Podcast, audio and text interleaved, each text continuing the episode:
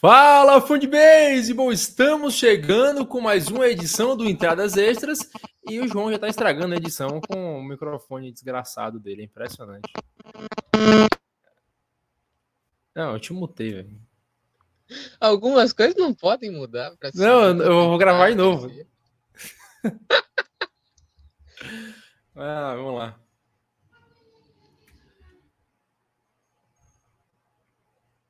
Fala, fã de beisebol! Estamos chegando com mais uma edição do Entradas Extras, a primeira de 2024, agora sem vinheta, sem nome bonitinho.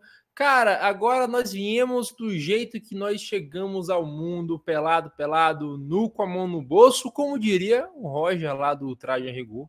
Sujeito até meio deplorável hoje, né, João? E hoje o que não falta nesse podcast são sujeitos deploráveis para a gente falar. Já começando com o que a gente vai falar na estante.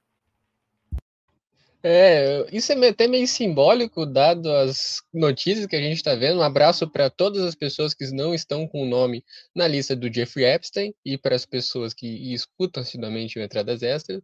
Infelizmente, é, pessoas boas e pessoas ruins habitam o mesmo planeta. Haverá um dia que todas as pessoas serão boas, mas ainda não é hoje nem amanhã.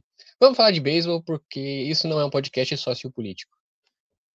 Cara, é engraçado, né? A gente ficou duas semanas sem gravar. É... Para quem não sabe, um dia eu fui desprovido de internet por um caminhão. Na semana seguinte foi aquela loucura de final de ano. Acabamos que ficamos de recesso, um pequeno hiato agora no final do ano, mas já estamos de volta. Acho que em uma ou duas semanas o Fernandão volta. Em fevereiro o Felipe volta também. Por enquanto vocês vão ter que aturar o João e eu e torçam para não acontecer nada bombástico nessa semana, porque na próxima semana a gente volta com maluquice, caso não tenha acontecido. Mas, João, agora a gente não tem mais transição, aquela coisa toda, vamos falar logo do que é o assunto. E vamos começar com coisa boa, vamos começar falando de Brasil. Cara, o Daniel Misaki, né? A gente já comentou uns podcasts anteriores, está jogando na Colômbia, jogando pelo Caimanes de Barranquilla, que se classificou e agora faz a final da, da Liga Colombiana. E como tá jogando o Misaki, ele abriu o primeiro jogo contra os Vaqueiros. E, cara, sete, entra é, sete strikeouts, o Misaki não cedeu nenhuma corrida. E nesse campeonato, João, até agora na Liga Colombiana, tá com IAREI de 1.8. É o Pedro Martins Nipo brasileiro, posso falar sem medo algum de errar. Mas agora, sem piadas, cara, o essa temporada, né, essa temporada curta que ele vai fazer na Liga Colombiana, mais a participação que ele teve no Pan-Americano, vindo da lesão que o deixou fora da, da disputa do, do qualificatório para o Clássico, Misaki se recuperou muito bem, um jogador que fez parte da, das ligas menores do Yomiuri Giants, e agora, depois do que ele fez nos no Jogos Pan-Americanos e agora vem fazendo na Liga Colombiana, é, é difícil pensar um mundo, João, é, em 2024, onde o Misaki não esteja empregado, né? Onde ele não esteja jogando em uma liga profissional desse mundo aí, que nem que seja KBO, minor de NPB, NPB, minor de MLB, Liga Mexicana, algum lugar esse cara tem que jogar porque ele tá jogando muito lá na Colômbia. É, nesse jogo, esse foi o jogo 1 da final da Liga Colombiana, que o Caimanes de Barranquilla ganhou 3 a 2 em cima do Vaqueiros de Monteria. É, o jogo 2 da série foi ontem, eu só não consegui, não procurei resultado, mas esse primeiro jogo os Caimanes ganharam por 3 a 2 largaram na frente, muito por conta do Misaki, que saiu com a vitória. É, de novo, repetindo a linha, são seis entradas, uma rebatida, um walk e sete strikeouts. Ele foi o responsável direto pela vitória, tanto que quando ele foi substituído, ele foi aplaudido de pé pela torcida do Caimanes de Barranquilha. Se o Caimanes de Barranquilha vencer a série, for se sagrar campeão da Liga Colombiana, a gente vai ter Daniel Misaki arremessando na série do Caribe. A gente vai ver ele num palco ainda maior, jogando contra jogadores ainda melhores e vai ser com certeza um espetáculo ver o Misaki no meio dessa grande festa celebrando o beisebol latino. E o Misaki, ele coroando um ano muito bom que ele vem tendo, tanto com a seleção quanto por clubes. É, é muito provável que ele vá assinar com alguém ou da KBO ou em alguma liga é, agora de, de verão que acontece, ou seja numa minor da MLB. Duvido que algum time não esteja de olho né, nesses jogadores, ou Liga Mexicana também. É, o Daniel Misaki ele vem sendo uma história de uma volta por cima muito legal que a gente vem acompanhando esse ano. Um grande arremessador que com certeza o legado dele vai render fruto para o Brasil, é, seja por, por ensinando ou, ou, por, por legado. A gente é, depois que a gente há muito, algum tempo não tem arremessadores é, starters é, tendo uh, performances assim. Algum tempo o Brasil tinha, tinha o Léo Reginato, que ia muito bem, tinha o Ian, tem o Ian Gomes, que vai muito bem, mas arremessadores starter era uma coisa que a gente algum tempo não via uma, uma atuação desse calibre nesse cenário de um brasileiro. Ver isso agora de novo é muito legal.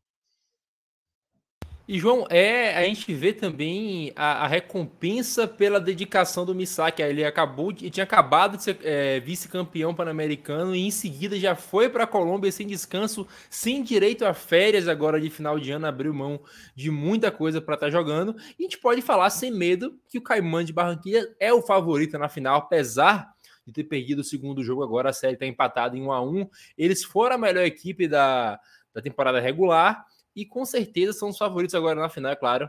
A final é jogada, o beisebol é jogado, mas ainda assim, grandes chances de vermos Daniel Misaki na, na Série do Caribe. A Colômbia, inclusive, venceu a Série do Caribe não faz três anos, se não me engano, não tem tanto tempo assim. A Colômbia conseguiu chegar e vencer.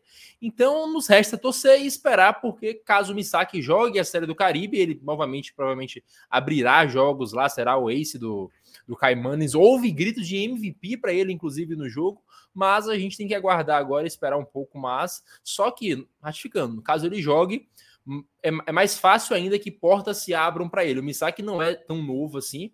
Ele tem 28 anos, se eu não me engano, é 27. Então, se ele chega em uma possível minor de MLB, já é para jogar em um, um, nível mais acima, né? Double A, Triple A. Mesma coisa se ele for para uma minor do Japão.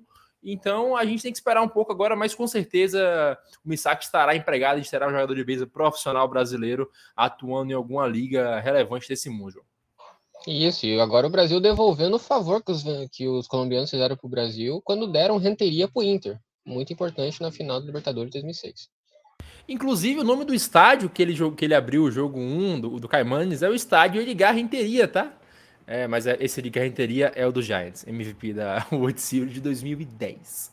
Inclusive, eu tive uma discussão, cara, eu tive uma discussão maravilhosa lá no Chile com um colombiano, pré-final ali, Brasil e Chile, aquela coisa toda. O cara, ele perguntou se eu conhecia Edgar Renteria. Eu falei, irmão, eu sou Giants. Óbvio que eu conheço ele, não. Mas ele jogou no Marlins. Eu falei, tá viajando. O cara me jurou que o Edgar Renteria nunca jogou pelos Giants. Esse é o fã médio de beisebol colombiano, João. É, bom, o melhor jogador de beisebol da Colômbia a gente pode dizer que é o Jonathan Indy? Donovan Solano. Não, Jonathan Indy.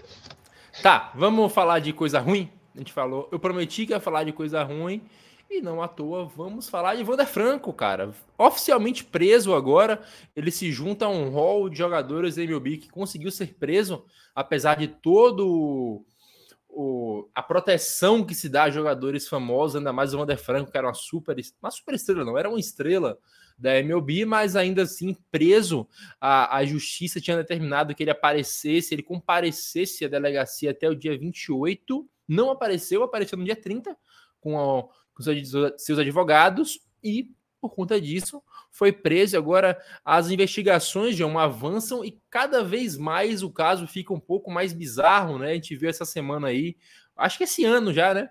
Que o, a, a mãe da, de uma das menores que o Meder Franco se, se relacionava tava, cara, vem prostituindo a filha. Ela recebia dinheiro do Vander Franco e pô, cara, é absurdo você fazer isso com sua filha, mas ela fazia de uma forma que, cara, ela vendia por quase nada a filha dela pro Vander Franco. Claro, deixa claro, qualquer valor já seria um absurdo, mas ela vendia por quase nada e o Vander Franco, cada dia que passa, torna esse caso ainda mais bizarro e eu não duvido que apareça mais coisas tão, tão bizarras quanto a respeito do cidadão. Só fazendo uma recapitulação de todo o caso para os nossos ouvintes que não estão acompanhando, não tem obrigação. Vander Franco, shortstop do Tampa Bay Rays, que recebeu o maior contrato da história da franquia, que caminhava a passos largos para ser top 3 para MVP na Liga Americana, ele foi ele tinha sido acusado de manter relações com uma menor de idade, uma menina de 14 anos. A identidade dela foi protegida. É, como começou o caso, ele tinha postado uma foto com ela numa rede social e isso levou a várias investigações. Familiares da menina que, por fim, é, acusaram ele formalmente. O que aconteceu é que no dia 26 foram feitas buscas na casa dele. Isso depois de um, de três meses de boatos, de investigações.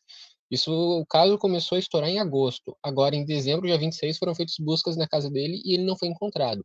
Ele tinha sido intimado até o dia 28 comparecer à delegacia e, como a Nata disse, no dia 30 ele apareceu com dois de seus advogados. Ele teve a prisão decretada por não ter se apresentado na delegacia. É, ele ainda não foi acusado criminalmente, mas o caso vai a júri em até 24 horas e ele está em prisão preventiva, preventiva até sexta-feira, ainda sem a possibilidade de fiança, mas o valor da fiança já foi estipulado em 4, é, 450 mil dólares, pelo que consta aqui. E só depois de sexta-feira ele vai poder pagar a fiança.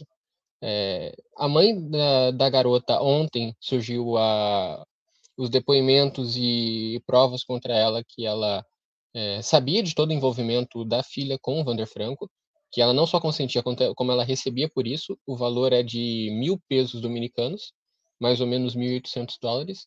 E, assim, eu estou falando apenas os fatos, fica a critério dos nossos ouvintes fazerem os seus julgamentos com base nisso. É, a pedofilia, por mais que haja o consentimento dela, ela ainda não tem idade para isso. Uma criança, uma criança de 14 anos, não consegue é, consentir com um adulto plenamente formado a ter relações. É uma coisa que não existe. E a gente apenas pede que, se uma pessoa que tem consciência do que está fazendo, já está plenamente formado, escolhe fazer isso, é uma pessoa que toma essa decisão, essa pessoa ela é um perigo. Ela não pode ser deixado em condições normais com indivíduos normais. Precisa ser recluso da sociedade. Por mais que ele seja um esportista incrível, de novo, Vander Franco ele foi o melhor prospecto da história da Baseball América. É, ele ficou na frente da, das listas acima do Shohei Ohtani. Ano que vem ele, ele com certeza ia brigar pau a pau com o Corey Seager para ser o melhor shortstop da liga. A conversa dele não era só entre ser um dos melhores jovens. Ele estava a caminho de ser um jogador top 10 jogador, muito bom, mas a gente simplesmente, nesse caso, não pode separar a pessoa do jogador. É uma. A gente simplesmente não pode se permitir fazer isso. Principalmente uma pessoa que tem um ato como esse. Cara, é só para falar aqui antes que alguém venha comentar, ah, a partir de 14 anos pode com permissão dos pais. Não, isso é no Brasil, tá? Na República Dominicana é só a partir dos 18 anos. Então, apesar de você achar, caso algum problemático que ache normal e possível, lá não pode. Apesar daqui, se o pai deixar toda essa bizarrice poder acontecer. Só um detalhe, né, João? É só para a gente fechar o caso Vander Franco, fechar o papo dessa bizarrice. Apesar dos pesares, é bom ver como hoje, ao menos, as pessoas são pegas por isso e precisam pagar, apesar de não ter nenhuma dúvida de que o Vander Franco vai voltar a jogar beisebol, nem que não seja na MLB. Em algum lugar ele vai voltar, infelizmente. A gente tem casos de pô, que estão impunes até hoje, né? A maior punição que o Pete Rose teve na vida foi o quê? Não tá no Hall da Fama? A punição dele por não estar no Hall da Fama é em respeito às apostas. Ele, essa é a única acusação. Sobre o caso Pete Rose, nos anos 80 ele foi acusado de manter relações também com uma menor de idade. Ela daí já teria 16 anos. Não que isso mude muita coisa, mas falando sobre o caso dele, ela teria 16 anos. Isso aconteceu quando ele estava no Philadelphia Phillies, nos anos 80. Foi campeão, inclusive, nesse ano. E só que esse caso ele surgiu um burburinho na mídia, só que nunca foi muito para frente. Pete Rose ele sempre foi muito emblemático, muito querido. A imagem dele é, sempre foi muito cuidada nesse ponto, então nunca foi muito para frente. Em 2017, essas acusações surgiram com mais força. O Pete Rose, ele sempre se negava a falar, mas sempre ficava muito irritado com isso. O que a gente tem é, é a versão dele contra a versão dela. Fora isso, não existe muitos dados, não existem muitas provas, é muito mais a palavra dele contra dela. Claro, nesse caso a gente se preza pela verdade. A investigação, é, dadas as testemunhas que falam sobre isso, e outras pessoas levam a crer que ele sim era era uh, provavelmente culpado disso, mas ele de fato nunca foi indiciado, nunca foi criminalmente acusado, nunca foi para frente qualquer acusação contra o Beach Rose. Embora, pelo jeito que ele fale sobre o assunto é, pelo, e pelas acusações, dão muito a entender que ele sim é culpado. É, mas é, isso passa por toda. A gente não vai é, alongar nesse assunto, porque, como você falou, não é um podcast sociopolítico, mas isso passa muito pela mudança de mentalidade da, da sociedade, de que as mulheres agora conseguem levar adiante suas denúncias e fazer, em certos casos, não na maioria, os culpados pagarem por isso, mas, como você falou, não é um podcast sociopolítico, vamos falar de beisebol, vamos falar agora das bizarrices da free agency, coisas que nós gostamos se bem que não teve nada muito bizarro, não acho que só o Giolito a gente comenta um pouco sobre isso já já. Mas vamos começar do começo. Vamos começar falando de Chris Sale em Atlanta e me corrija se eu tiver errado, João. É a melhor rotação do beisebol agora. Spencer Strider, Max Fried, Charlie Morton, Chris Sale e Bryce Elder. Eu acho que todos esses caras, acho não tenho certeza, todos esses caras podem botar um Yarei na casa dos três ali, abaixo dos quatro, um Yarei bastante decente. E caso não machuque, é a melhor rotação do beisebol. O, o Fangraphs projeta que eles terão 14,6 de War, que seria a melhor da liga, e de acordo com o Braves, eles vão ter mais seis backups ali para conseguirem fazer um. Não depender de jogo de bullpen, né? Uma coisa que o meu time, infelizmente, sofreu bastante nos últimos três anos. Eles têm um, um departamento de arremesso bastante extenso para não depender de jogos de bullpen, mas a chegada do Chris Sale é talvez o que ele precise na carreira, talvez o que faltou para o Strasbourg, que é mudar o lugar de onde você joga, talvez uh, parando de se machucar, é claro, evidentemente, ele pode ser um baita arremessador, Chris Sale, apesar do Yare dele não estar tão baixo, é um cara que bota pouca gente em base, ele tem um IP decente, apesar do ano ruim. Então, caso ele consiga se manter saudável, baita adição para o Braves, que inclusive já estendeu com ele. E na minha opinião, João, sem é, menção nenhuma ao Dodgers, até porque eles não têm o Otani nessa temporada, é a melhor rotação do beisebol para 2024. Ela com certeza pode ser. Ela depende muito. A gente já sabe que é, o Braves perdeu o Kyle Wright, que foi trocado, ele estava lesionado já, e perdeu o Michael, o Michael Soroka que os, com os dois saudáveis, com certeza essa, elevaria muito o nível dessa rotação. Essa rotação agora do Braves é Spencer Strider, o. Caramba, esqueci o nome do segundo. Freed, é Morton. Max Freed. Perfeito. Max Freed, o Chris Sale, Charlie Morton e o Bryce Helder. Essa rotação depende muito do Strider finalmente dar esse passo à frente. Ele cedeu muita corrida, ele foi incrível em strikeouts, ele tem um stuff absurdo, absurdo, absurdo a bola rápida dele é só atrás da do Garrett Cole, é, entre os starters, ele é simplesmente fantástico nessa parte, mas ele toma corrida. E a função do arremessador não é strikeout, é evitar corrida. É, se o, o, Spencer Strider realmente der esse passo à frente e, e virar o nível Sayang que a gente projeta todo ano que ele vai ser, aí sim, essa rotação, ela... E o Chris Sale continuar saudável, essa rotação, ela, no papel e no campo, é a melhor do beisebol. Eu ainda fico, pelo que foi apresentado e pela expectativa, eu ainda fico com a rotação do Seattle Mariners. Essa rotação, ela, cara, ela foi a melhor rotação do ano passado. Ela tem Luiz Castilho. O Luiz Castilho, ele consegue se equiparar ao Spencer Strider. Sim, ele consegue, não só pelas entradas arremessadas, mas porque ele é muito bom em eh, prevenir corrida. É, o segundo rotação é o George Kirby, que eu acho que é o arremessador mais subestimado do beisebol. Ele tem a menor taxa de walks da história para as entradas que ele arremessou. É, se a gente for colocar ele lado a lado com o Greg Maddux, é, ele tem estatísticas muito similares com ele em questão de prevenir corrida, em questão de é, location da bola. E ele eu estou muito ansioso para ver o, o, George Kirby finalmente tendo holofotes, por causa que ele é um arremessador muito bom e, na minha opinião, melhor que o Max Fried. E ainda vai ter o Logan Gilbert, que é um arremessador muito confiável.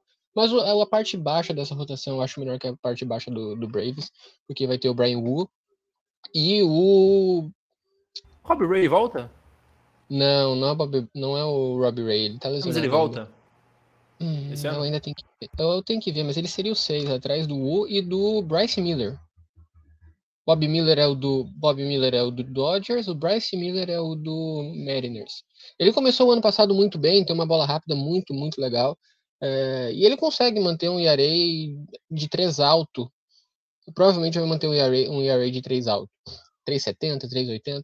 Mas como quinto da rotação, isso está ótimo. Eu acho que esses dois, o Brian Wu e o Bryce Miller, são melhores que o, o Charlie Morton e o Bryce Helder. Bryce Helder, eu já, como eu já tinha falado em um outro episódio, ele simplesmente arremessa de um jeito que não funciona mais no beisebol. É um bom arremessador, mas o que ele se pretende a fazer simplesmente não funciona mais, que é arremessar por contato. É, o contato vem com a bola pra, por cima do muro, simplesmente não funciona mais. Depois do All-Star Game, ele simplesmente derreteu. Por conta disso, o, eu não confio tanto no Bryce Elder. O, o, Charlie Morton é um bom arremessador, mas ele só é um in-hitter. É um in-hitter bom, mas entre ele e o Brian Wu, eu prefiro o Brian Wu. Eu ainda fico com a rotação do Seattle Mariners. Eu estou bastante ansioso para ver essa rotação em campo. E em cenários hipotéticos, o Seattle Mariners é o melhor time do mundo. Sempre foi, sempre vai ser. É, cara, acho que, mas uh, eu ainda fico com o Atlanta Braves, ainda mais por, por conta que os. Em três... talento de topo.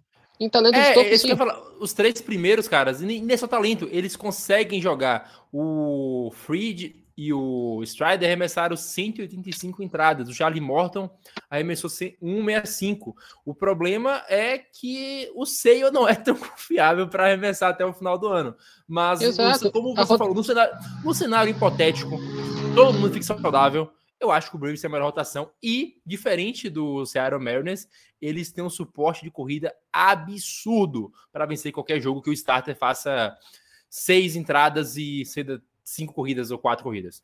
É impressionante Exato. como eles podem vencer qualquer jogo. Nem precisa ser um quality start para vencer. Exato, é o simplesmente o melhor ataque da história no ano passado. Mas falando ainda de Seattle Mariners, já usando o gancho um pouco, é, me metendo um pouco como. Ah, pode falar do, do Mitch Garver. Mitch Garver, ele, o herói da World Series, o cara simplesmente salvou o Rangers em diversos momentos na pós-temporada. Ele assinou com o Seattle Mariners por dois anos, 24 milhões. Opções mútuas de estender o contrato em, 20, em 2025 e em 2026. Não, em 2026 e em 2027. É, dois anos expansível para quatro. É, é um catcher DH muito, muito bom. É, isso dá uma coceira, dá uma pulga atrás da orelha, porque pode significar que eles estejam ouvindo pelo Cal Raleigh, que é o atual catcher do time, Cal Raleigh, que é um catcher, podemos dizer, top 5 da liga. Acho que ele já conseguiu dar esse passo para se tornar um catcher top 5. E só que se ele não for trocado, é um baita DH que esse time adiciona. Eu, o Seattle Mariners sofreu muito com canhotos, não tem bons arrebatadores canhotos. E precisa adicionar talento. Essa divisão tem Astros e tem o atual campeão da World Series, além de um, de um Oakland Athletics que não vai ser a mesma coisa que foi no ano passado. Então, até agora o Seattle Mariners fez algum fez movimentos de enxugar salário, trocou o Eugenio Soares, trocou o Jared Kellenich, é, se enfraqueceu bastante, perdeu, saiu o Colton Wong, que convenhamos, é um reforço, mas a, o time ainda tem alguns buracos, mas conseguiu um bastão de excelente qualidade no Mitch Garver, um bastão barato, numa posição premium. Eu acho que foi um excelente movimento, um movimento bem abaixo do radar, mas que pode significar bastante para o Seattle Mariners.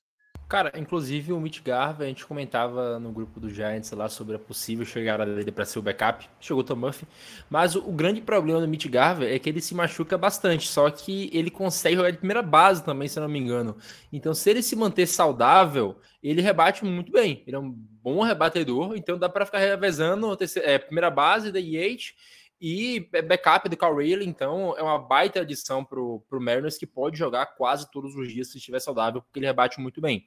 Na é, defesa, é, não é tão bom assim. É horroroso. Não é horroroso, não. É o Will Smith ali, é fraquinho. Mas ah, a liga está sendo muito bem. mais. A liga está sendo muito mais uh, condolente com catchers ruins na defesa, bons no bastão. A gente está vendo vários e vários deles surgindo e tendo bastante espaço da liga. Mas agora que você falou, colocando o Henry Ford para a terceira base, agora que o Henry saiu, e deixando o Mitch Garver na, na primeira base, continua o JP Crawford na segunda base e na, na no shortstop, e conseguindo mais alguém para a segunda base, a gente tem alguns segunda base free agent ainda que são bem legais. Esse infield do Seattle Mariners pode ser bem legal. Mas o Julio Rodrigues pode dar um caldo esse time. É, então, cara, eu tava até abrindo aqui para ver o, os free agents da segunda base. Tem alguns jogadores assim, mas nenhum tão relevante. Acha que talvez o melhor para eles fosse o, o Donovan Solano mesmo, que ele não defende bem, mas ele bota a bola em jogo. É o que é necessário. Ele não sabe defender. Tá ótimo. Mas bota a bola em jogo, cara. Tem o Airfield também. Acho que o Adam Frazier não lembra mais como é que joga, mas dependendo do ano, pode voltar a jogar bem. Então, Olha, o, o Polanco, o Polanco tá para jogo lá, lá no, em Minnesota. eles já disseram que trocam o, o Jonathan Polanco. Baita adição seria. Ah, eu acho que é. eu, eu iria no Donovan Solano, gosto bastante. É um cara que é Silver Slugger, é um cara que vai sempre te rebater acima do, do ponto 300 ali. Ele só não sabe defender e não bate além de single. Mas com segunda é. base botar nesse time que o Mariners tem, botar 30% no, no batting average serve. É, e o JP Crawford compensa na defesa. Baita shortstop. Tá, vamos, vamos dar prosseguimento aqui nos, nas contratações esse... dessa free. Fala. Só uma pergunta: esse time do Mariners seria segundo colocado na divisão oeste da Liga Nacional? Ficaria na frente do Arizona Diamondbacks? Cara, acho que ano passado ficaria. Não? Que... Se eu não me engano. Eu posso até conferir aqui, mas eu tenho quase certeza que ele ficaria. Eles pegariam. Se eles não, não ficassem, ele... eles, eles, pegariam playoffs. Certamente eles pegariam playoffs na Conferência Nacional. Pela campanha que fizeram. E, cara, é impressionante. Tá né? 2021, eles também iriam aos playoffs na Liga Nacional. Eles ficaram fora por pouquíssimos jogos. É, aí eles foram para os playoffs em 2022. 2023, novamente, ficam de fora por muito pouco. Então, é um time que sempre bate na trave. 2023, eles não foram por. Cara, o começo da temporada deles, até, até metade ali, foi tenebroso. Eles é, jogavam como o melhor time da liga em uma semana, e na semana seguinte jogava como o Cincinnati Reds 2021. Então, era. Dois. Ah, 21 também, o time só. Não, 2020, É, tudo bem, tudo bem. O, time, o, o Seattle Mariners ano passado, vocês teriam uma noção, o Seattle Mariners ano passado teve a melhor rotação do beisebol em entradas arremessadas, FIP e WAR. Só, melhor até que a do Philadelphia Phillies. Se eu não me engano, eu acho que o Reds 2021 teve o melhor ataque da, da história da liga na, nas duas primeiras semanas, ou foi na primeira semana, foi na série inicial. Foi algo bem em curto, curto período de tempo, mas o, o Reds começou muito bem. Eu acho que o time começou a derrocar. Eu lembro o jogo, inclusive, contra os Giants, que eles botaram 4 a 0 na primeira entrada contra o Gaussman o Giants empatou e depois o Reds nunca mais existiu. Foi, foi engraçado.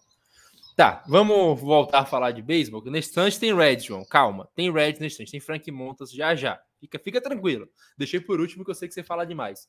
Vamos falar agora do Murphy, né? Outra, outra contratação, aspas, relevante. É um backup. É um cara que vai revezar ali, assim como o Mitch Garver vai revezar como DH, como, como catch reserva do Patrick Bailey, apesar de rebater mais que o Patrick Bailey, o Tom Murphy já tem mais anos de liga, o Patrick Bailey é indiscutivelmente o catcher titular do Giants, tem bastante a, a evoluir no bastão e talvez a chegada do Tom Murphy ajude nisso, né? Ele assinou por 2 milhões, se eu não me engano, e é um cara que vai rebater quase, que rebateu na última temporada, né? Quase 900 de OPS.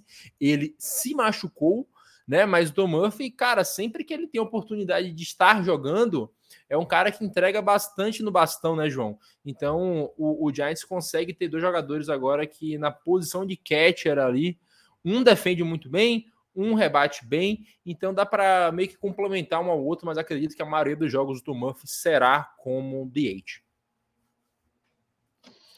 Eu vou concordar com tudo que você diz, por causa que eu não conheço o Tom Murphy o suficiente para falar dele. Ah, maravilhoso. Achei que você, que você conhecia todo mundo. Então vamos falar de um cara que certamente você conhece, que é o Giolito. E inclusive, eu não sei se você lembra, o Érico, um abraço pro Érico, caso ele esteja escutando, falou que é, o Giolito vai ser uma perda pro Red Sox de qualquer maneira. Porque se ele jogar mal, o pessoal vai xingar. Se ele jogar bem, ele vai sair do contrato e vai para outro time e o pessoal vai xingar. Então, no final das contas, a torcida do Red Sox terá o que reclamar no final do ano com o Lucas Giolito. Vai ter mais para reclamar ainda em, comparação de perder o Chris Sale, porque agora a rotação do Red Sox fica em Brambello, Cutter Croft, é, Crow, Connor Crow, Cutter, nunca consigo falar o nome dele direito. E o Giolito, o Giolito ele vem. Como? E o, e o Whitlock, não? Não, não é Whitlock, é Coulter, uma coisa assim. Ninguém liga pro Red Sox, prossiga. Prossegui, prossigamos. O Diolito ele vem para ser um inning hitter, é, comer entradas. Ele jogou 180 e poucas entradas em 2022. Ele vem diminuindo gradualmente o stuff dele, ele não consegue dar o mesmo efeito na bolinha. Ele ainda tem um location, colocação da bolinha dentro do, da zona de strike, ele ainda tem um, um location acima da média. Isso pode dar um piso legal para ele, mas ele, o stuff é o que dá o teto a gente pode dizer assim, o Stuff ele não está sendo muito legal nos últimos anos. Ele teve 97 de Stuff Plus no último ano, ou seja, 3% abaixo da média de um starter. O que significa que é, a gente pode esperar que ele vai jogar suas cento e poucas entradas, vai ser o número 3 que vai é, ter aquele jogo. É, isso, isso é um pouco do que o Red Sox precisa, porque foi um time que usou muito pouco os starter pitchers no ano passado por lesão também, mas a função do Inter também é acalmar a ferida da lesão de um outro arremessador. E se ele conseguir manter essa média de uns 180, 190 entradas e ter um ERA de 4 baixo, 4-2, 4-3 de ERA, ainda mais jogando no Fenway Park, tá ótimo. Ele já se pagou e ele vai ser o contrato. É, foi um, eles, o Red Sox basicamente deu um, um, um ano para o Diolito se provar. Se ele se lesionar, ele vai ter o segundo ano aí para se provar. Deu dois anos para se provar para o Diolito. E o Diolito sai muito bem nessa: dois anos, 38 milhões, é, ou seja, 19 milhões por ano. Ele foi muito mal no ano passado pelo, pelo White Sox, pelo Los Angeles Angels e o terceiro time foi o Dodgers? Não tô lembrado. Ele jogou em não, três times ano passado. O Dodgers foi o Lance Lynn, cara. Eu. Pô, ele jogou por três. Ele é jogou por três times ano passado e não é conseguiu performar em nenhum. Mas agora. White, ele... White Sox, Angels e Cleveland Guardians. Ah, o Cleveland Guardians. Quem, a, gente, a gente até comentou aqui que o Guardians estava com os melhores starters da liga após a troca dele, inclusive com ele, lançando 7 de areia, como o Guardians teve um período muito bom ali de, no arremesso. Então, Isso é um detalhe, é, João. Um cara que é, ele pode ter um ano agora, na verdade, é o ano que ele vai ter para melhorar. É um cara que já mostrou flashes que pode ser um starter de Major League decente, mas ano passado não foi tão bem, que é o Tanner Hook. Exato. Não conheço o cidadão, vou só concordar. ah, faltou o Felipe aqui para falar dele, então.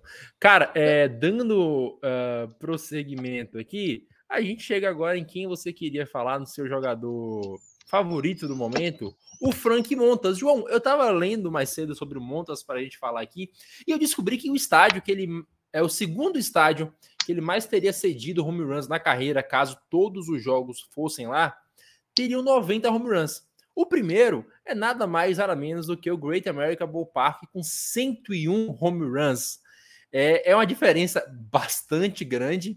É um estádio que não é tão gentil para arremessadores, mas o Montas, ele não é o cara que chega para resolver nenhuma rotação, mas caso se mantenha saudável e faça temporadas que ele já fez no ex, de arremessar ali com 3 de areia baixo, 3 de areia médio baixo ali, Cara, é tudo que o Reds precisava. Por mais que ajustando um pouco aí pro ballpark, o ERA dele fique um pouco mais alto, 3,70, 3,60, se ele consegue fazer isso, e consegue talvez ajustar, né? Porque ele não arremessa a bola rápida, ele arremessa sinker, é splitter, se ele consegue ajustar ali para ter mais ground balls, ele consegue ter um, um, ano bem decente no Reds que, se tiver uma rotação decente, certamente vai aos playoffs esse ano. Eu que eu tô muito empolgado, agora falando da adição do Montas, o Montas, ele estava lesionado no Yankees, é, o, foi uma troca terrível pro Yankees, eles mandaram JP Ciro, Valdchuk e outros jogadores pro Oakland Athletics que estão sendo muito bem usados lá. E no fim não conseguiram usar o Frank Montas, ele estava lesionado já no Athletics, foi pro Yankees e quebrou de vez, ano passado arremessou só uma ponto entrada. Se ele for pro Reds, a principal função dele vai ser arremessar entradas. É, de novo, não, o ERA dele pouco importa. O que o Reds quer no Frank Montas é que ele arremesse entradas. Que ele tenha 180, 190 entradas. O Reds não tem um arremessador que, arreme... que está qualificado para ERA desde que o Luiz Castilho foi embora. Desde que saiu o Luiz Castilho, Sonny Gray e, e Tyler Mayo nunca mais ninguém, por dois anos, não tem um arremessador que passa de 150 entradas. Ano passado, eu falei sobre isso no, no Instagram. Ano passado, Connor Phillips terminou o ano como o terceiro starter do, do Cincinnati Reds. Se você não sabe quem é Connor Phillips, tudo bem. Esse ano, ele seria ou o oitavo ou nono na lista de arremessadores do Reds para começar um jogo. Isso mostra como está a profundidade de talento do Reds. Esse time ele escolheu a quantidade em cima da qualidade. Pegou arremessadores bons, ok, mas vários deles. Isso eu acho que é a coisa mais importante nessa Major League atual. É uma estratégia que eu me interesso muito por ela. A gente não focar tudo num arremessador só. Ao invés de você ter um Jacob DeGrom, você tem quatro, três ou quatro JP Sears, já que eu já falei dele, três ou quatro Cole Reagans e monta uma rotação em cima disso. Arremessadores que não vão te entregar um prêmio de Cy Young, não vão ser All-Star, mas que vão estar tá lá no, quando você precisar, vão, vão conseguir as entradas que você precisa para o seu bullpen. A função deles é comer entradas para o bullpen jogar menos. O bullpen do Reds agora é uma força do time. Finalmente, depois de tantos anos tendo uma das piores bullpens, a adição do Frank, do Frank Montas, ela reforça principalmente o nosso bullpen. E esse bullpen, sim, vai ser uma força do, do Reds para o final do ano. E para os jogos, o Reds foi o time que mais virou jogos no ano passado, mais de 40 jogos virados e mais vitórias por walk-off. Foram quase 10 vitórias por walk-off. O Alexis Dias foi top 5 em saves. E numa época ele liderou a liga também por um bom tempo. Então, isso mostra o potencial que tem esse bullpen. E agora o bullpen sendo realmente uma força, esse time passa a ser muito mais perigoso. Não tanto pelo, pelos rebatedores, mas agora pelos arremessadores. E só uma menção honrosa, João. É, além do, do Reds ter feito uma, uma boa free agents, claro, a gente não vai comparar nenhuma com o que fez o Dodgers, que é o nosso assunto agora, mas eu queria só pontuar o que fez o Kansas City Royals não vai brigar por, por nada muito grande. Talvez ali terceiro lugar da divisão, segundo, se surpreender. Mas o time fez uma baita de free agent, hein, cara? Eles não gastaram muito nenhum grande jogador, mas trouxeram, como você falou, muita quantidade. Agora eles deram uma boa profundidade de elenco. Eles têm o Bob Witt Jr., claro, mas ainda assim é um time que vai melhorar consideravelmente para o ano de 2024, contando que foram pior da liga em 2023, junto a Nationals e Oakland Athletics. Exato, eles adicionaram, entre outros jogadores, o. Não foi o Brandon Nimo, é outro, é outro outfielder do Mets que saiu de lá. Enfim, adicionaram o outfielder do Mets, eles é, reforçaram o corpo de rebatedores, trouxeram o antigo primeira base do Marlins. Eu, eu tô muito mal para lembrar o nome mas é um bom rebatedor que muita gente não não prestava atenção para ser a primeira base do time. E adicionou eles, bons... eles, eles trouxeram o Luco, o Waka, o Hunter Renfro, o Will Smith, eles trouxeram bastante nome, cara. O Seth Lugo e o Michael Waka que estavam no Padres ano passado, eh, os dois eram é, long relievers que acabaram virando starters e foram bons starters. O Michael Waka, que reencontrou os bons anos de carreira depois de ter saído do St. Louis Cardinals. O Hunter Renfro, que ano passado não foi bem, mas as ruas jamais esquecerão Hunter Renfro de 2021 e 2020, que jogou muito pelo Milwaukee Brewers. E... 2021 foi pelo Red Sox, ele jogou muito no Red Sox também. É, verdade, 2021 foi o Red Sox. Mas jogou também muito pelo Milwaukee Brewers. É um time que ele, é, um time precisava de profundidade. Não tinha profundidade. Eu fiz análise sobre o time. Era Bobby Witt Jr. rogai por nós também. É, tinha, tem o time ainda tinha como principal starter o Cole Reagans e o Zach Greinke caindo aos pedaços. Então é um time que quase bateu de frente com o Oakland Athletics em derrotas na liga, foi um ano para esquecer. E olhava para a farm do time, não tinha nada. Agora a farm do time, eles conseguiram desenvolver alguns bons arremessadores, conseguiram depth para colocar nessa rotação com o Seth Lugo e o Michael Waka, que os dois vão ter as suas 300 entradas no ano, somados. É, o, Kansas City Royals fez movimentos legais para ter para ter uma base, para ter uma fundação para em 2024, 2025, 2026 voltar a competir. É um time que era terra arrasada, agora a gente começa a ver alguma plantinha crescendo, algum mato crescendo. Talvez você não se lembre, mas no final de, junho ou foi de julho, o Kansas City Royals tinha uma campanha pior do que a do Oakland Athletics. Não terminou, mas algum mês desse fechou com a pior campanha da liga. E, uh, João, uh, agora o assunto principal da Free Agents depois de Otani, acabamos não falando aqui porque tivemos nosso pequeno hiato. Infelizmente, o Yoshinobu Yamamoto se declarou um covarde. Mentira. O Yoshinobu Yamamoto foi jogar nos Dodgers agora, é o ace dos caras, acho que tem muita discussão disso, ainda mais porque o Buehler volta de lesão agora, o resto é um, é um pessoal novo, tirando o Glasnow. Então, é, chega para ser o ace do, dos Dodgers.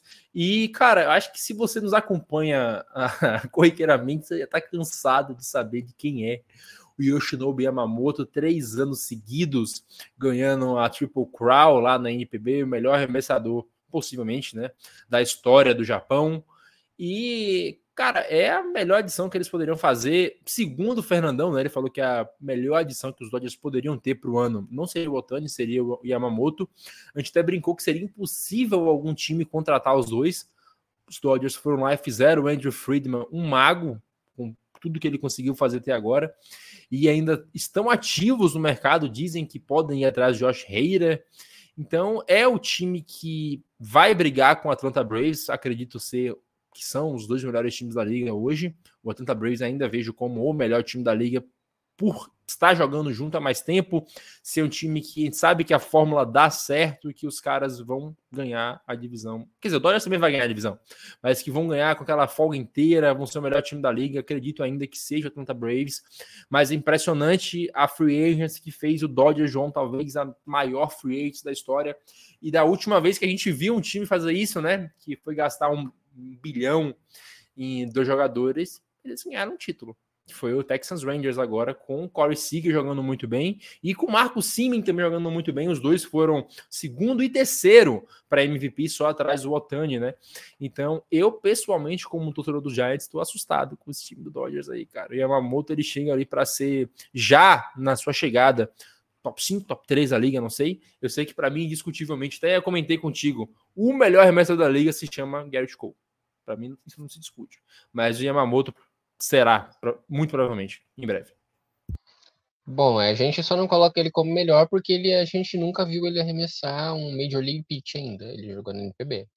Ser o melhor arremessador da história da NPB e ser o melhor da Major League Baseball ainda é um degrau grande. Mas falando sobre Yamamoto nos Dodgers, se você não sabe quem é o Yamamoto, não sabe quem é o Dodgers, não, não entendeu muito bem por que, que isso é uma grande coisa, imagina que o Kevin Durant vai jogar no Golden State Warriors em 2017, 2016, 2017. Mais ou menos isso aí que aconteceu. Ou que o Randy Moss agora foi jogar no Patriots em, 2007, em 2006 ou 2007. É isso que significa Yoshinobu Yamamoto no, no Dodgers. Ou a gente Ou pode... que Forlan foi jogar no Inter. Em 2011, bem lembrado. Não, 2013 ele foi. É, 2013. Não, foi, foi 12 ou foi 11, cara? Foi logo depois da Copa ali. Não foi muito depois, não. Não lembro. Deve ter sido 13, 12. Um negócio desse aí. Forlan jogou no Inter, é isso. Melhor que Soares. Ou o Ronaldo se juntando aos Galácticos em 2000. É um negócio assim. É, se, se tá se formando o de talento de topo, o melhor time da história. Esse do, do Dodgers. A gente ainda coloca o Braves porque a gente viu o Braves jogando. A gente sabe o que, que é. E, e Otani com lesão, e Yamamoto chegando, a gente ainda vai esperar um pouco com esse Dodgers para não quebrar cara. Mas é simplesmente eles adicionaram. Eles têm três top 3 para MVP. Tem o Yamamoto que vai projetado a brigar para Sayang. É, já dá para colocar ele como um pitcher top 5 da MLB tranquilamente. Não melhor. Glasnow saudável, menos... Glasnow saudável briga para Sayang e Walker Buehler saudável briga para Sayang. Exato. E ainda vai ter o Emmett Sheehan, que nessa rotação e o Dustin May já volta? É o Emmett Sheehan, é Emmett Sheehan, Tyler Glasnow, Walker Buehler... Bob Miller, Bob Miller. Bob, e Bob Miller, Bob Miller que fez um ano maravilhoso, inclusive ele até uma partida contra os Giants, acho que ele tinha 5, 6 jogos na liga. O cara, o cara ficou 5, 6 jogos sem ser de corrida, cara. Aí contra o Giants ele foi amassado, mas ainda assim, é um cara que é muito bom e chegou logo no seu primeiro jogando muito bem, o que é difícil. Não vou falar agora do Bob Miller, eu tenho a conta do MIOB Brasil no Twitter, lá eu falo um pouco sobre, mais sobre o Bob Miller. É um arremessador para ficar bem de olho. É, tem três Miller nessa liga que são bons arremessadores e são muito bons para ficar de olho. O do Mariners, o do Dodgers e o do Athletics. Continuando, é, 12 anos, 300 milhões, maior contrato da história é, dado a um pitcher, é, tanto em média quanto em, em, valor total, maior que o do Garrett Cole saindo. Não, é não acho que em média o Cole recebe mais. Tenho quase certeza. Não, não, Vai falando que eu vou conferir. Eu tenho quase certeza que o do Yamamoto é um milhão a mais em média por ano. Continuando, é, se o do Cole já parecia muito dinheiro, esse do Yamamoto é ainda mais. Ele tem 25 anos, então ele vai sair desse contrato. Antes, é, tem várias cláusulas nesse contrato, cláusulas mútuas, cláusulas do atleta, cláusulas do time. Tem várias dessas cláusulas ao longo do contrato. Cara, o, o average do, do Yamamoto é 27 milhões, o do Garrett Cole é 36. Minha memória me pegou, então. Tinha quase certeza que era um milhão a mais. É, 27, 36. É... Ter miopia é complicado. Continuando, é um baita pitcher, colocando uma baita rotação de um time que ano passado já ganhou, já ganhou mais de 100 jogos, que há quatro anos seguidos ganha mais de 100 jogos. É... O que, que falta pro Dodgers ganhar um título? Se o Dodgers não ganhar um título esse ano e ano que vem, a gente falou quando o Otani chegou, se não ganhasse esse ano com o Otani, era fracasso. Agora chegando o Yamamoto, se não ganhar esse ano e ano que vem, é fracasso simplesmente não tem mais desculpa para o Dave Roberts, não tem mais desculpa para ninguém para não performar em outubro. Esse time precisa ganhar. Simples. Cara, deve ser tão bom é, ter um time desse que eu, eu, eu, me peguei vendo, rindo hoje à tarde, porque o Fernandão estava, nossa, é um problema para os Dodgers, o Max Muncy na terceira base. Eu queria que o problema do meu time fosse o Max Muncy na terceira base. Cara, eu tenho um texto meu que eu falo sobre isso. Eu sei o, o, sexto da rotação tá batendo 240. Eu queria que o, o lead-off do meu time estivesse batendo 240. É, cara, não é um podcast só de cultural, mas isso é muito aquilo que se chamaria de white people problem. É muito isso, cara. Simplesmente eles não sabem o que, que a ralé da Major League Baseball passa com seus próprios times.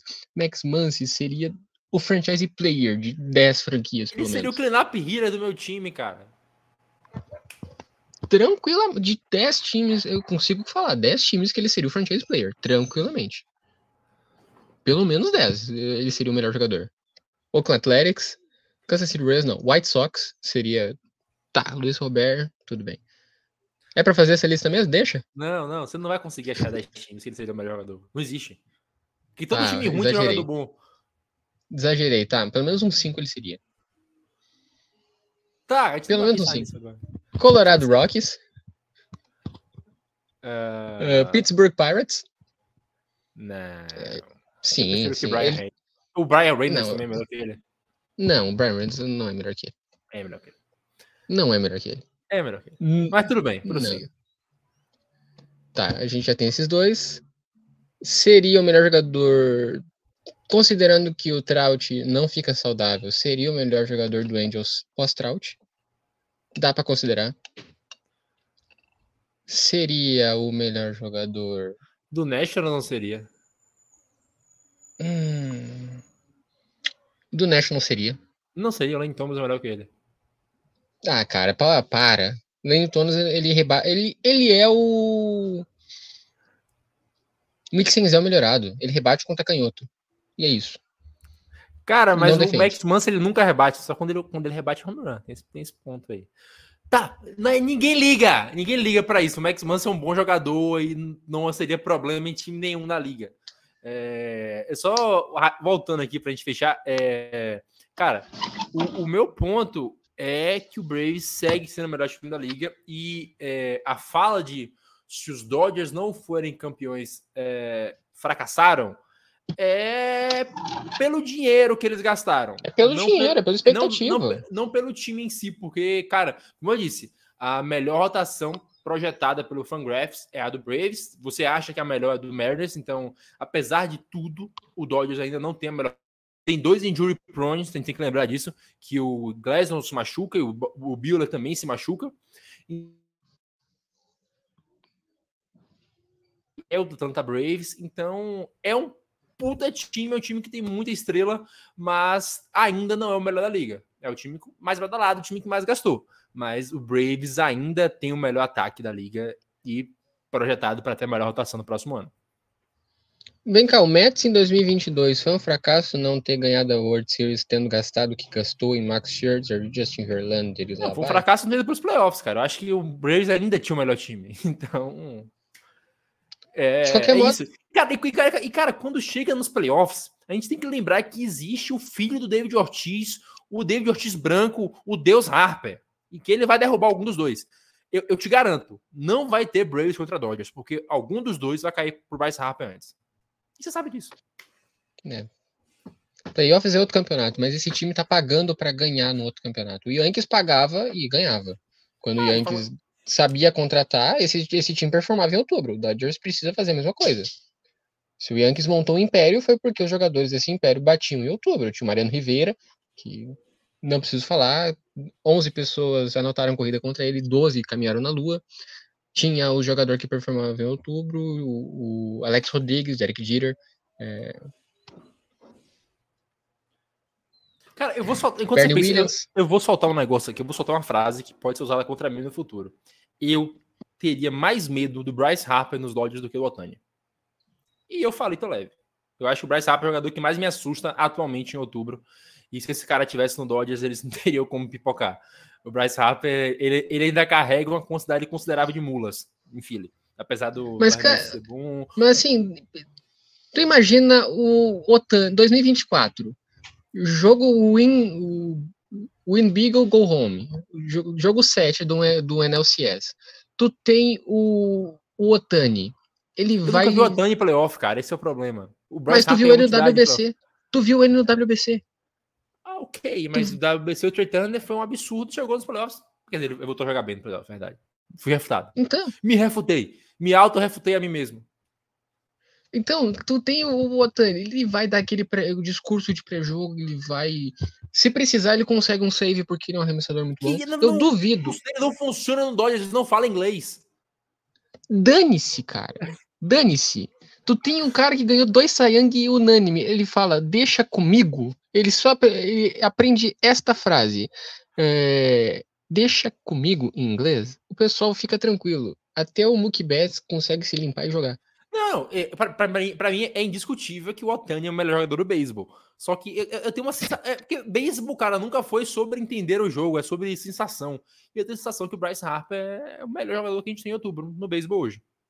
Mas é que então... o Bryce Harper, ele, ele, ele, o jeito dele combina muito com Filadélfia. Será que não estando em Filadélfia, ele...